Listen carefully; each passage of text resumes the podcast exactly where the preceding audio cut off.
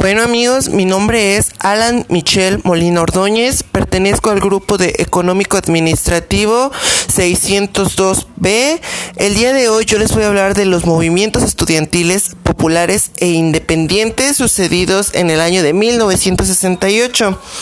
Ok, bueno, esto comenzó en París, el acontecimiento que incidió la cadena que pronunciamientos estudiantiles en el mundo comenzó en París durante el denominado Mayo francés de 1968. Los estudiantes protestaban y eran reprimidos, particularmente en los actos contra la guerra vietnamita, lo que hizo crecer el movimiento.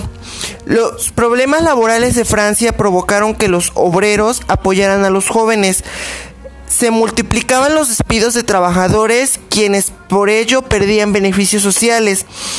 Tal situación reflejó en la proliferación de barriadas de pauperadas llamadas bidonviles. Para ciertos líderes y parte de la opinión pública fue una concesión no admitida por el gobierno de Charles de Gaulle para calmar los ánimos y evitar una mayor confrontación, lo que lamentablemente no ocurrió en México.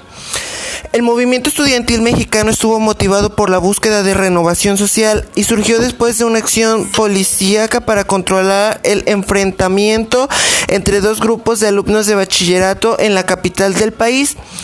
Pero es la violencia ejercida contra los estudiantes lo que unió a las instituciones educativas más grandes del país, la Universidad Nacional Autónoma de, México y el Instituto Politécnico IPN. Los estudiantes organizaron el Consejo Nacional de Huelga y publicaron un pliego petitorio que se devolviera también bandera de organizaciones obreras y ligas campesinas. El presidente Gustavo Díaz Ordaz se negó a dialogar con los estudiantes.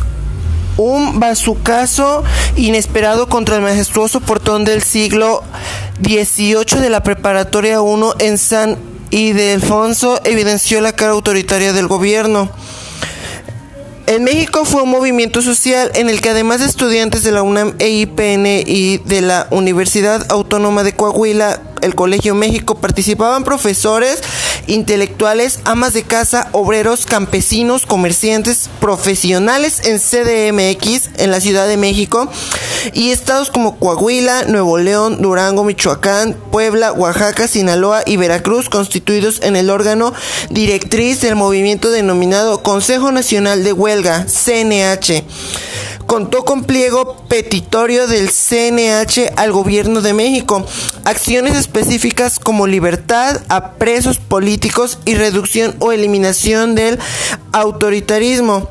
El movimiento buscaba un cambio democrático en el país, mayores libertades políticas y civiles, menores libertades menor libertades políticas y civiles, menor desigualdad y renuncia del gobierno del Partido Revolucionario Institucional, el PRI, que consideraba autoritario. El acontecimiento que incedió la cadena de pronunciamientos estudiantiles en el mundo, pues como ya antes mencionado, fue en París. ¿Ok? Pero no, no el, el, movimiento estudiantil no solamente se desarrolló en ellos, en estos dos países, sino que a lo largo del mundo también se desarrolló en España, Italia, Japón, Nicaragua, Argelia, Alemania, Checoslovaquia, Pakistán, Irán, Sudáfrica y muchos más. El caso de Checoslovaquia tiene la particularidad, de gestarse a partir de la invasión soviética en 1968. Existía un movimiento de estudiantes y obreros que crecía con respaldo popular. El 68 alemán es más complejo porque las cosas iniciaron un año antes de la visita del Shaira in Mohammad Reza Pahlavi. Los grupos de protesta se manifestaban en contra del régimen de Irán al conocer de acusaciones serias por casos de tortura. El movimiento estudiantil alemán creció, fue argumentativo y contrario a lo que consideraba resabios del repudiado régimen nazi y la generación de Auschwitz. Y hubo más que como estos también estuvieron incididos en los estudiantes de una manera muy fuerte. Pero bueno, eso es todo. Les agradezco su comprensión. Muchas gracias por la atención prestada.